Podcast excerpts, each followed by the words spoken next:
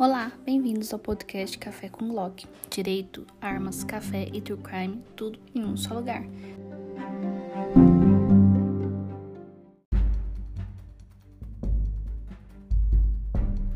Meu nome é Juliana Martins e hoje trago para vocês uma entrevista com um ex-detento, atualmente no regime semiaberto, que veio contar um pouquinho para nós a respeito do sistema penitenciário e do mundo do crime.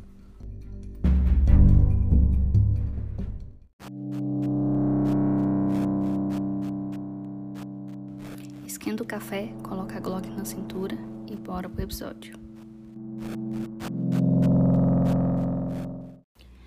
Relate com detalhes como era a cela em que você ficava, é, se você ficou em mais de uma cela e como era para dormir, para comer, tomar banho e como era a sua relação com os outros detentos, a rotina em si.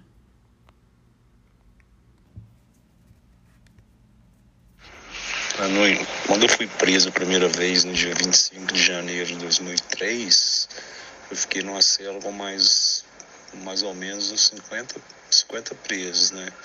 Então tinha muita dificuldade para dormir. A gente dormia, a gente fala de, de, de valete, que é um para cima, um para baixo, bem apertado mesmo. E, e era, uma, era uma cadeia muito violenta, né? Matava muito preso na época, que, que era a cadeia que, que era mais violenta do estado, era essa. E logo quando eu fui preso, eu fui para ela. Então sofri muito nessa unidade. Passei muita dificuldade porque não entrava cortador de unha, escova de dente, não entrava produto de higiene nenhum, então as dificuldades eram muito. Mas depois eu fui para as penitenciárias e celas, celas com dois, três, com vinte. A dificuldade sempre do sistema brasileiro, né? para tomar banho, é água, a água é regrada, né? Abre três vezes por dia, muito calor porque é muita gente junta. Banho de sol, é, quando eles querem, eles dão o banho de sol e muitas das vezes eles, eles não dão o banho de sol pra gente por, por motivo fútil, né? Então, é, foi, foi, uma, foi um momento da minha vida muito complicado, né? esses momentos, esses 18 anos que eu fiquei preso. Mas Deus abençoou e a liberdade cantou, graças a Deus.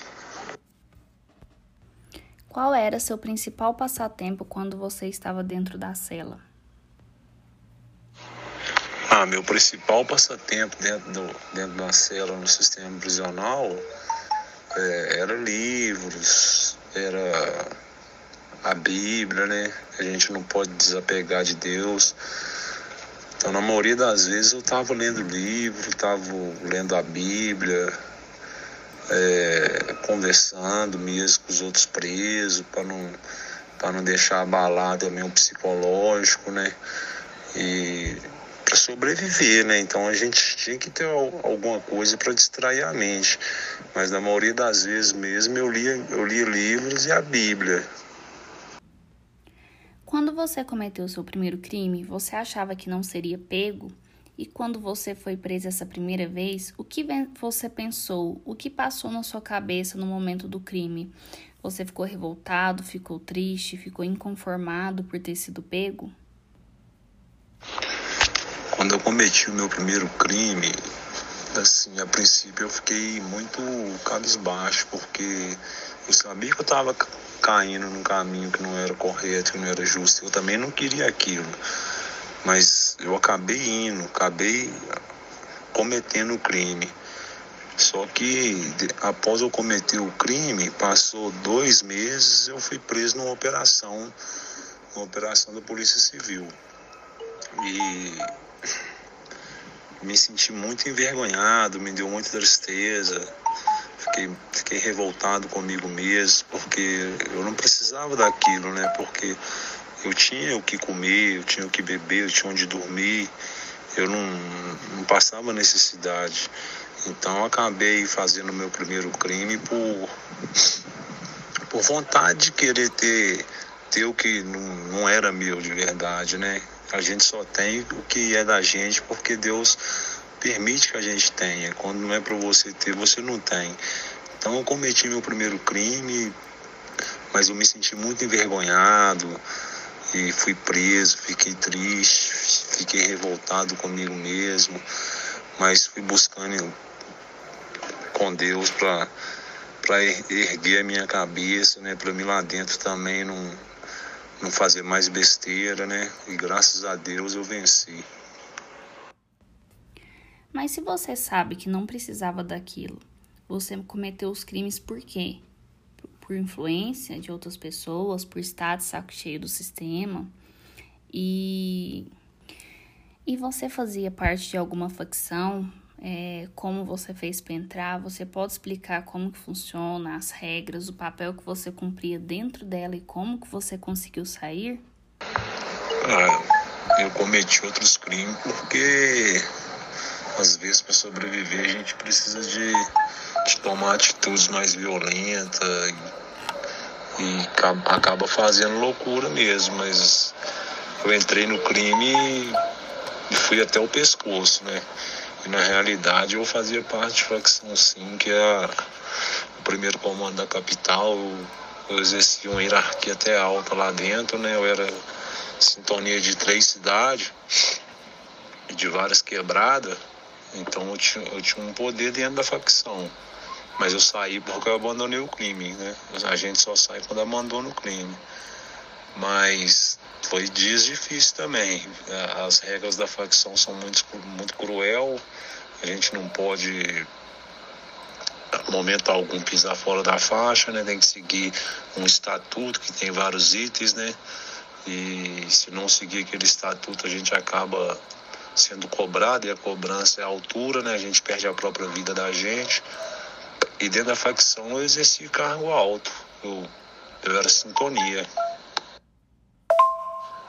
para entrar na, na facção a gente passa por um batismo, né? A gente é apadrinhado por, por outros, outros faccionados, né? Que já tem mais, mais tempo na facção, né? Eu fiquei 16 anos na facção, então tive, tive padrinhos que, que também exerciam cargos altos na facção e eu também acabei pegando um, um cargo na facção muito alto também, né? Que eu eu fui o Sintonia Geral do, do Sul de Minas, né?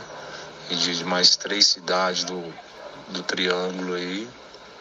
Mas chegou um momento que eu fiquei muito exausto, foi muito cansativo.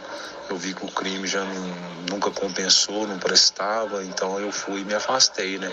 Como diz na nossa gíria, entreguei a minha camisa 10 da facção. O que significa ser sintonia? Qual é a hierarquia dentro das facções? É como se fosse cargos, vocês exercem cargos específicos que vão subindo de acordo com os crimes praticados ou somente por indicação que vocês sobem nesses cargos? Sintonia quer dizer que que, que a, a cidade ali está toda no seu controle, que você controla aquela cidade toda, que não pode acontecer nada dentro da hierarquia do crime sem, sem o seu aval. Essa é a sintonia.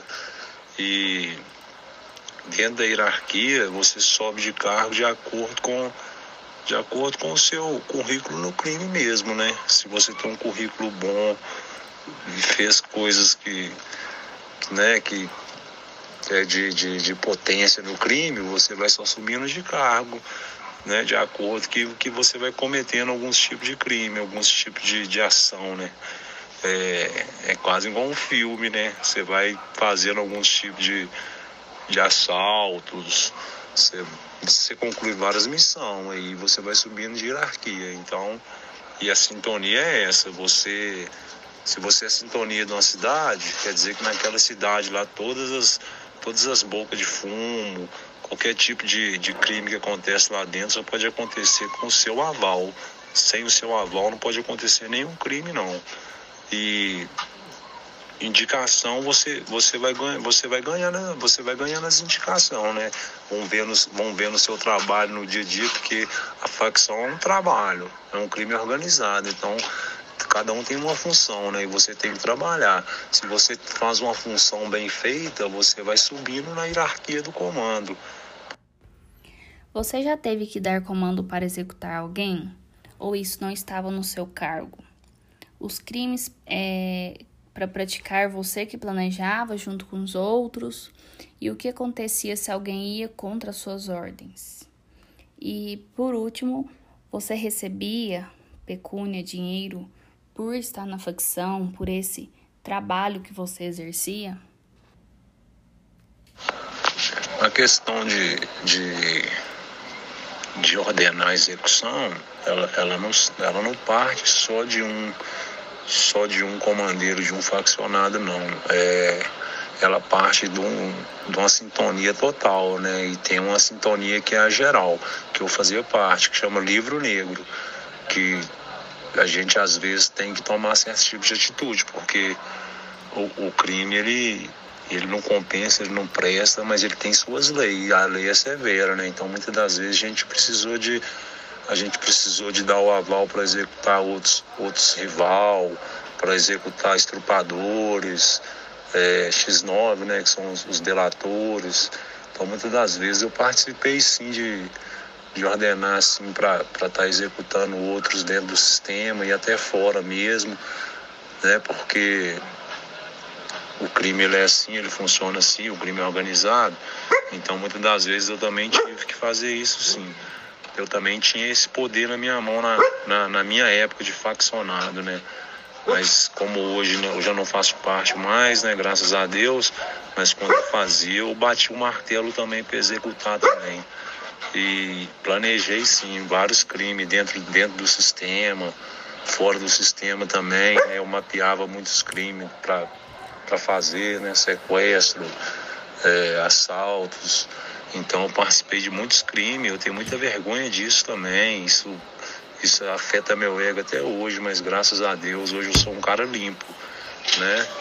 Mas eu sempre, eu sempre tive assim um poder na um poder na mão também muito forte quando eu era da facção.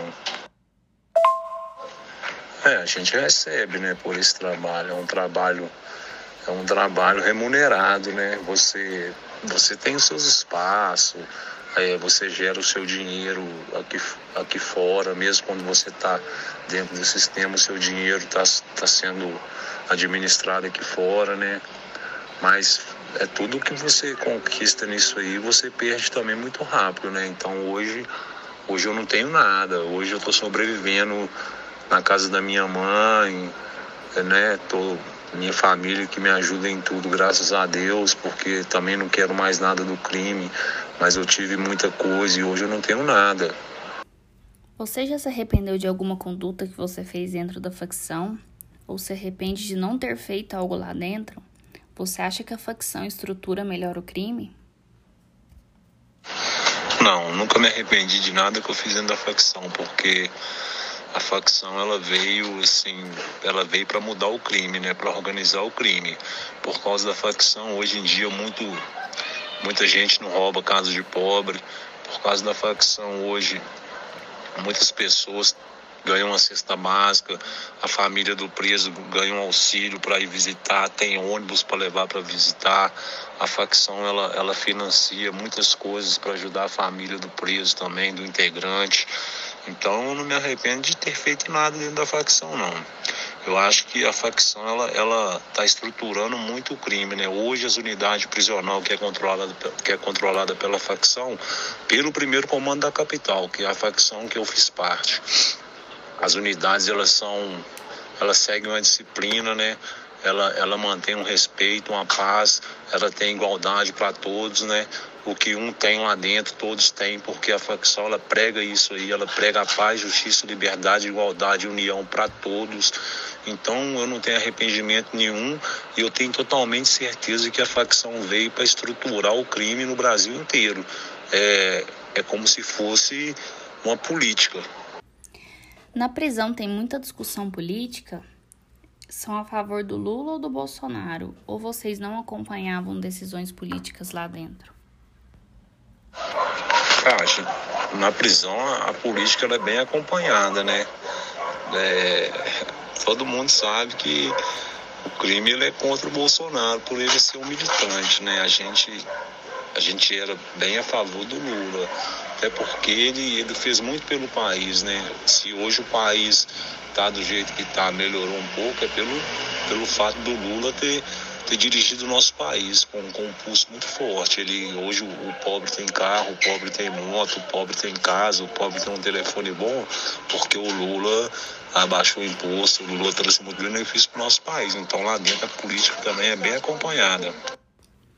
A presença da família, da religião nesse momento, você acha que é fundamental para o processo de ressocialização, visando o sistema ser falho? Ou você acredita que só ressocializa aquele preso que realmente quer sair do mundo do crime? Ah, é assim, com certeza. O, o de mais sagrado que tem para o preso é a família, né? Então, ela é uma estrutura, uma base é uma pilastra. Se você tem a sua família ali com você, você se sente forte, você se sente preparado para vencer aquilo ali, porque não é fácil. É, lá dentro é muito difícil. Então, se você tem sua família lá, né, com você ali lado a lado, mandando uma carta, te visitando, isso aí te fortalece muito, te deixa preparado para matar esses leão todo dia. E a religião, a gente não pode desapegar dela, né? Diferente da vida que a gente leva, Deus está acima de tudo, né? A gente tem que estar tá com Deus no coração, tem que manter a fé e a esperança, porque o homem sem esperança ele é um homem seco. Então a família e a religião caminham junto nessa caminhada do preso e é, é o que te, é o que dá força para a gente sobreviver lá dentro e sair forte, né? E, e também para ressocializar, para transformar. Isso tudo também depende da família, depende da, da sua religião, depende da sua fé, né? Então, é, é certo que a família a religião também traz uma ressocialização para o preso. No banho de sol, o que você fazia? Tinha a opção de não querer sair para o banho de sol? Fazia leitura de livros, conversava com outros presos? Ah, no banho de sol eu jogava bola, distraía a mente, né? Às vezes também tinha algum trabalho da facção que a gente tinha que que a gente tinha que resolver no banho de sol e acabava que que a gente resolvia lá no banho de sol mesmo, né? Mas na maioria das vezes jogava bola, é, conversava com os demais, né? Que a gente tinha uma disciplina lá dentro, então a gente tinha que muitas das vezes está tá expondo para a população que estava com nós lá o que, que a gente estava fazendo, um trabalho para abrir um espaço melhor para a gente lá dentro, conversando com a direção, e a gente passava essa informação para os demais da, da, do pavilhão, né, sobre sobre todo o nosso trabalho. Então, no banho de sol, às vezes a gente mais trabalhava do que tomava sol, né? Porque é um trabalho, a facção é um trabalho. Então, a gente tem que mandar ofício para a diretoria, pedindo para abrir um espaço de alguma coisa que a gente está necessitado.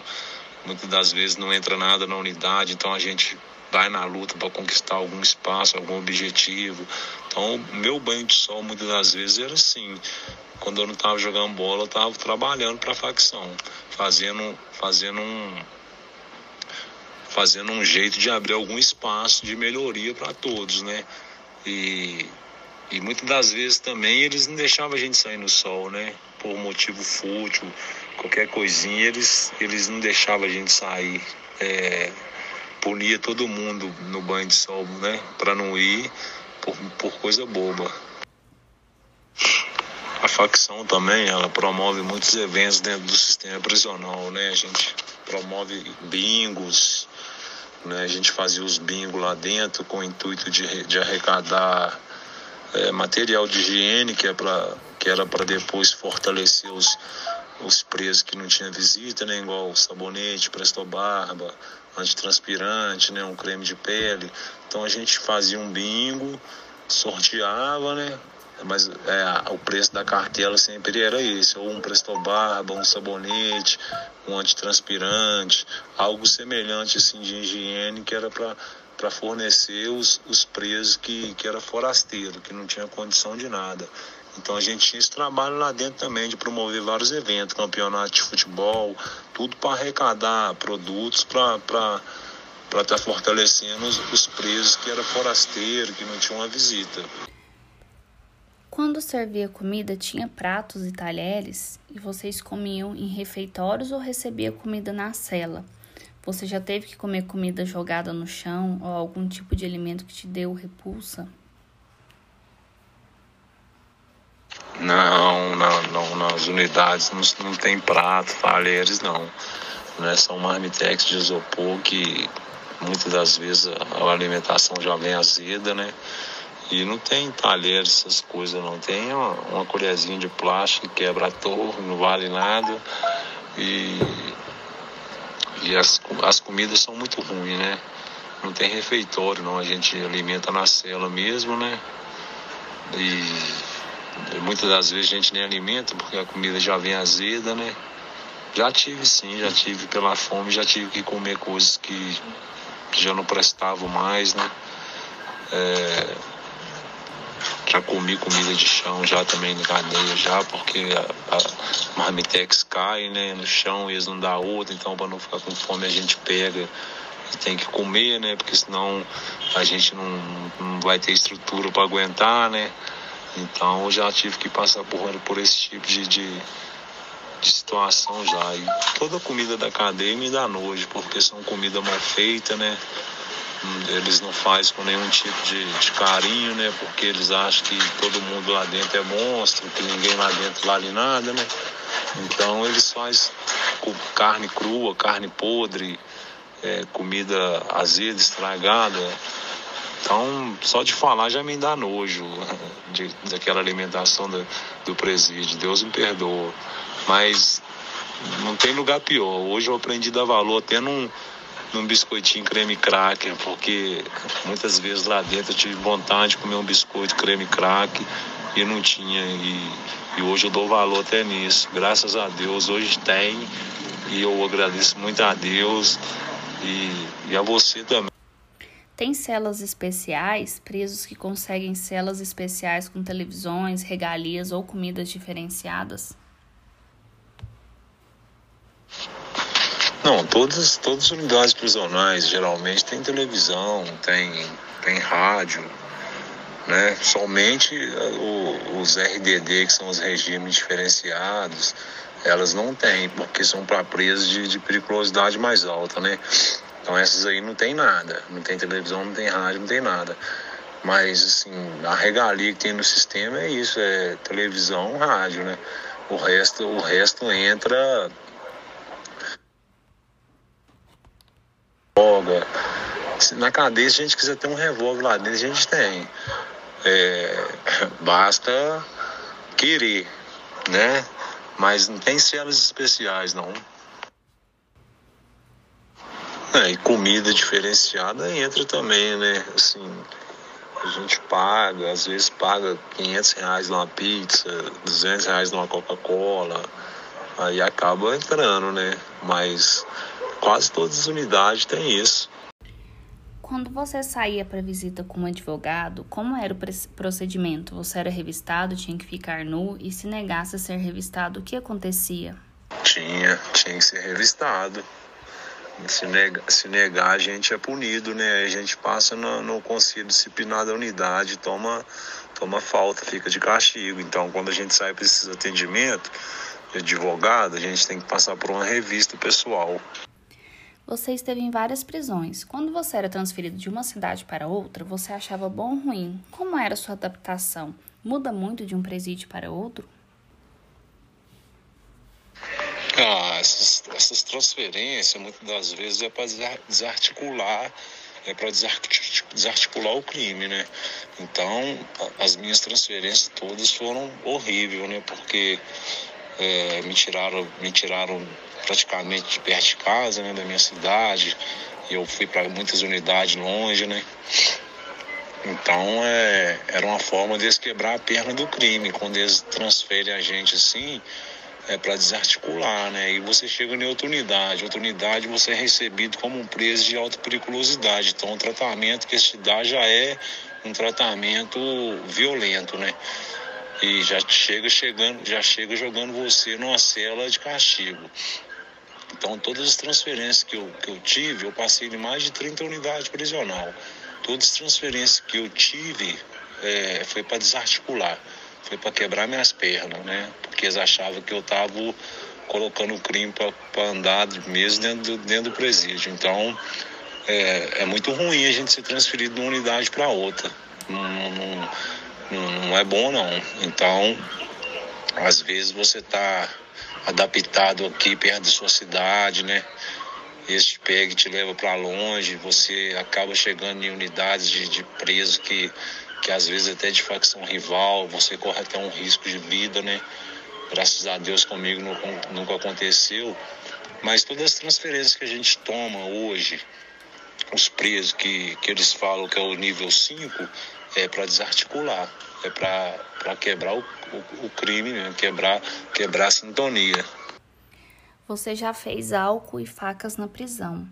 É, pode contar o processo de como que fez isso, como conseguiu os objetos para fazer e se algum objeto que você fez lá dentro foi de suma importância para sua segurança ou para a segurança de algum colega seu? O álcool a gente fazia lá com, com suco, com arroz, pão para fazer de fermento, né? E a gente vai e faz um a gente faz um, um aparelho lá chamado bomba, né? Que, que é o que transforma em álcool, né? E, e faca a gente consegue os objetos lá dentro mesmo, ferro. A gente vai e faz as facas. Claro, muito importante. Esses objetos a gente tem que ter para segurança da gente, às vezes para se defender, para defender um, um irmão de facção, né? E até mesmo às vezes tem uma rebelião, né? Para pegar alguém de refém também, né? Então é, é, objetos lá dentro que, que são armas importantes que tem que ter, né? Quase todo mundo tem. Onde ocorriam as visitas íntimas? Já fez o ato na frente de algum outro preso? E não ocorre a invasão do outro preso querer algo com a sua companheira na hora da visitação? E como funciona a sala de visita íntima? Não, essas coisas é muito é sagrado, né? Tem muito respeito. Se um preso, se um preso agir dessa forma assim, ele, ele morre na hora, ele é assassinado. Não, não tem não tem oportunidade para quem faz isso não. Se o cara pelo menos olhar para a mulher do outro preso com um olhar de, uma, de malícia, ele é executado na hora. E, e as visitas íntimas também, elas Geralmente tem as, as células de visita íntima, mas em unidade que não tem, tira a visita íntima dentro da, das células normais mesmo. Mas tudo em cima do respeito. Dizem que presídio é pior do que o inferno. Se é tão ruim assim, por que cometeu outros crimes sabendo que voltaria a ser preso novamente? O que faltou para você parar no primeiro crime? É verdade, é muito ruim mesmo, mas me faltou sabedoria mesmo, de verdade, né? É, eu caí, eu tive que cair várias vezes para me levantar mais forte. Mas foi consequência, uma, uma coisa puxa a outra, né? Eu comecei envolvendo, envolvendo, aí fui, fui ganhando dinheiro, fui ganhando dinheiro e não ia preso, não ia preso, e cometi vários crimes em sequência. Aí quando eu fui preso também, já veio os mandatos de prisão de muitos crimes, né? Aí acabou que eu fui cumprindo esse monte de pena aí, mas é, cadeia é pior do que o inferno mesmo. Mas mesmo assim, muita, muita gente ainda continua no crime, né? E eu, graças a Deus, eu parei, mas nessa época eu não pensava dessa forma, né? Porque eu tava ganhando bem, eu tinha, eu tinha várias bocas de fumo na minha quebrada aqui, aí eu queria envolver mais e mais, né? Até que aconteceu de eu, eu cair numa operação e ficar preso esse tanto de tempo que eu fiquei aí. Mas o que é difícil lá dentro é.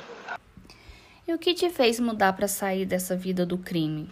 É, e dá para se tornar melhor lá dentro dos presídios ou não tem essa opção de se afastar completamente do mundo do crime e tornar-se uma pessoa melhor?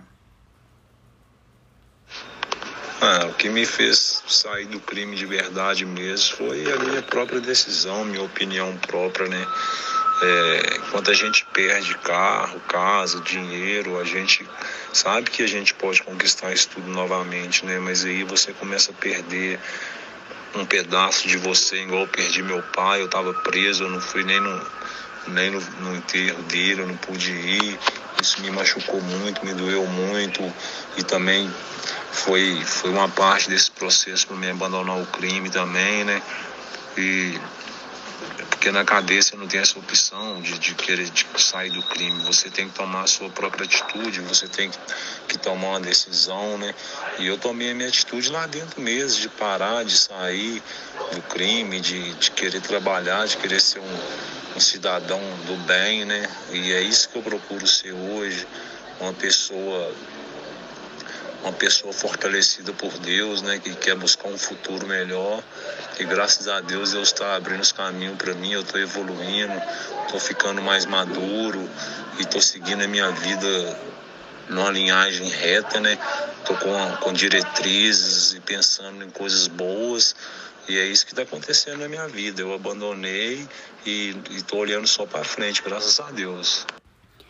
Como você acha que pode ser combatida a criminalidade no Brasil? Ah, dando dignidade para todos, né? Acho que o país nosso precisa de ter igualdade, né? Saneamento básico, moradia, é, salário mínimo adequado, faculdade para todos, né?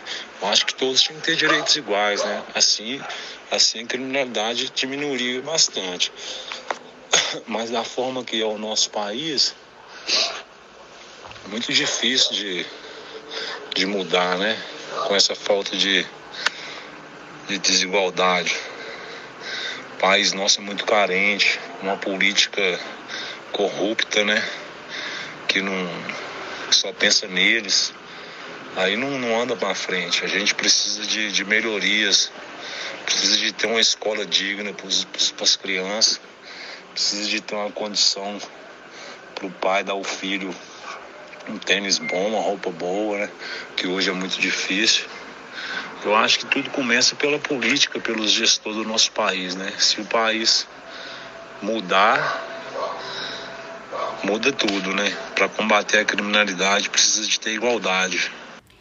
E para finalizar, é... valeu a pena ter cometido os crimes que você cometeu? Você acha que isso te moldou a ser o que você é hoje? Eu acho que nada acontece sem a vontade de Deus, né? Talvez essa trajetória toda serviu para me amadurecer mais, para me fortalecer também, né? Então eu acho que eu fiz tudo errado, mas acabou que alguma coisa deu certo, né? Que eu amadureci, eu, eu fiquei um homem melhor, fiquei um homem mais, mais consciente, graças a Deus. Não compensou? Compensou não, mas de uma forma ou de outra me deixou mais maduro e, e com mais sabedoria para sobreviver, né? Talvez se eu tivesse ficado esses anos todos que eu fiquei preso na rua, hoje eu estaria morto, né? Mas pela graça de Deus, que Ele é maravilhoso, eu estou vivo aqui e hoje estou te dando até um depoimento, né? Então, graças a Deus, deu tudo certo. Hoje eu estou aqui firme e forte Agradeço primeiramente a Deus, agradeço você, né, que, se empenhou bastante, foi muito dedicada, me ajudou muito. Eu tenho uma gratidão muito grande pela sua pessoa. É, fico muito, muito agradecido de coração. Eu que agradeço por ter cedido o seu tempo para ter dado esse depoimento. Muito obrigada. Esse episódio foi gravado pela anuência do detento entrevistado e com autorização dele para divulgação do mesmo.